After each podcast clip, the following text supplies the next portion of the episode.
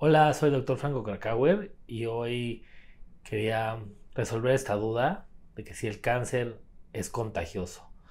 Cuando el cáncer no es contagioso, no es una enfermedad que la tenemos como infecciosa, sin embargo, sabemos que algunos tipos de cáncer, por ejemplo, el cáncer cervicouterino, se origina de infecciones como el virus del papiloma humano.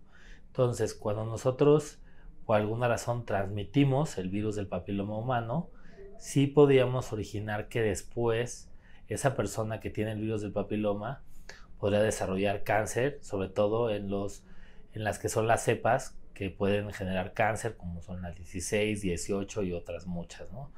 Entonces, para aclarar la duda, no se transmite el cáncer, pero sí podemos transmitir algún virus que podría generarlo. Te invito a leer mi libro Bendito Cáncer, donde comparto estrategias, tips y reflexiones que pueden ser la diferencia en el manejo médico, emocional y espiritual de la enfermedad.